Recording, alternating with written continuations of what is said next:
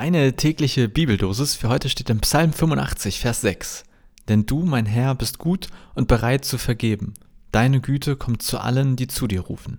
Und aus Lukas 11, Vers 1. Einmal hatte sich Jesus zurückgezogen, um zu beten.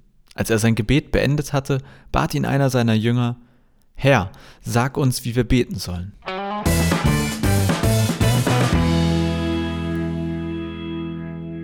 Wie betet man eigentlich? Wie betest du? Betest du überhaupt? Ich glaube, das ist ja eher so ein seltenes Thema, ne? wenn man mit Freunden quatscht oder auf der Arbeit, in der Pause, weiß ich nicht.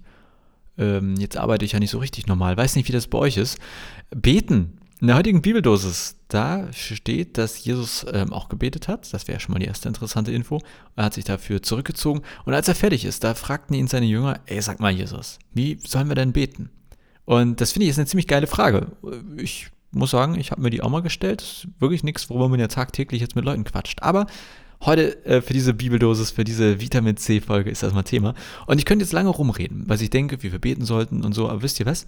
Das Geile ist, Jesus hat direkt darauf geantwortet. Also muss ich jetzt gar nicht so viel sagen, sondern jetzt gibt es O-Ton Jesus. Die Antwort von Jesus auf die Frage der Jünger und vielleicht ja auch deine Frage, wie sollen wir eigentlich beten? Achtung, dauert eine Weile. Bleibt dran.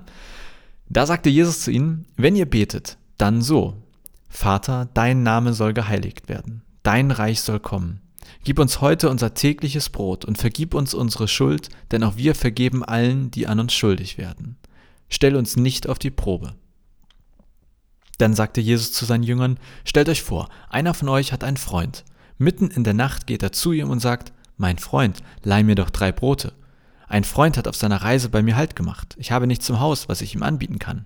Aber von drin kommt die Antwort, lass mich in Ruhe, die Tür ist schon zugeschlossen und meine Kinder liegen bei mir im Bett, ich kann jetzt nicht aufstehen und dir etwas geben. Das sage ich euch. Schließlich wird er doch aufstehen und ihm geben, was er braucht. Wenn schon nicht aus Freundschaft, dann doch wegen seiner Unverschämtheit.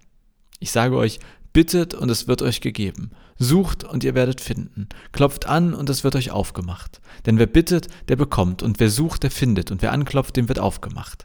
Welcher Vater unter euch gibt seinem Kind eine Schlange, wenn es um einen Fisch bittet? Oder einen Skorpion, wenn es um ein Ei bittet? Ihr Menschen seid böse, trotzdem wisst ihr, was euren Kindern gut tut und gebt es ihnen. Wie viel mehr wird der Vater im Himmel den Heiligen Geist denen geben, die ihn darum bitten?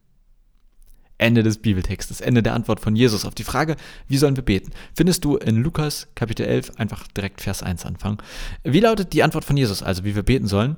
Er gibt ein klares, kurzes Gebet, wenn du nicht weißt, was du beten sollst, dann probier's doch einfach mal mit diesem, dieser Kurzgebetsformel, die Jesus da mitgegeben hat. Und dann sagt Jesus noch was zum Wie.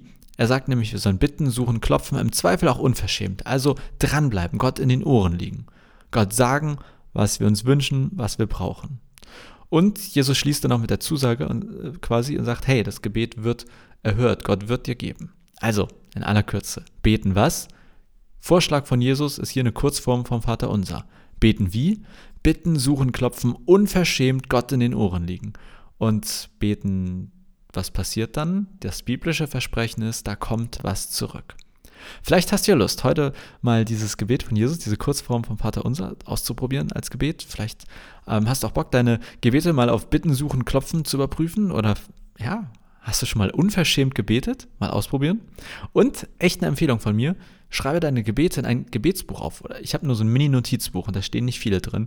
Ähm, aber meine Erfahrung ist, das ist super spannend zu sehen, was man gebetet hat vor ein paar Monaten oder auch vor ein paar Jahren oder sogar Jahrzehnten und dann halt drauf zu schauen und festzustellen, wow, da wurden ganz schön viele Gebete erhört oder es hat sich was getan. Das ist zumindest meine Erfahrung, quasi die lebenspraktische ähm, ja, wie, aus dem Satz komme ich nicht mehr raus. Es ist immer so am Ende dieser Folgen. Also Jesus sagt ja am Ende, hey, oh, Gott wird euch geben. Und ähm, ich glaube, das kann man super feststellen, indem man seine Gebete aufschreibt und einfach mal Jahre später drauf guckt. So viel für heute. Beten was, beten wie, beten und dann. Und ähm, ich hoffe, da war was für dich dabei. Ich wünsche dir einen wunderbaren und vielleicht ja gebetsreichen Tag und bis morgen.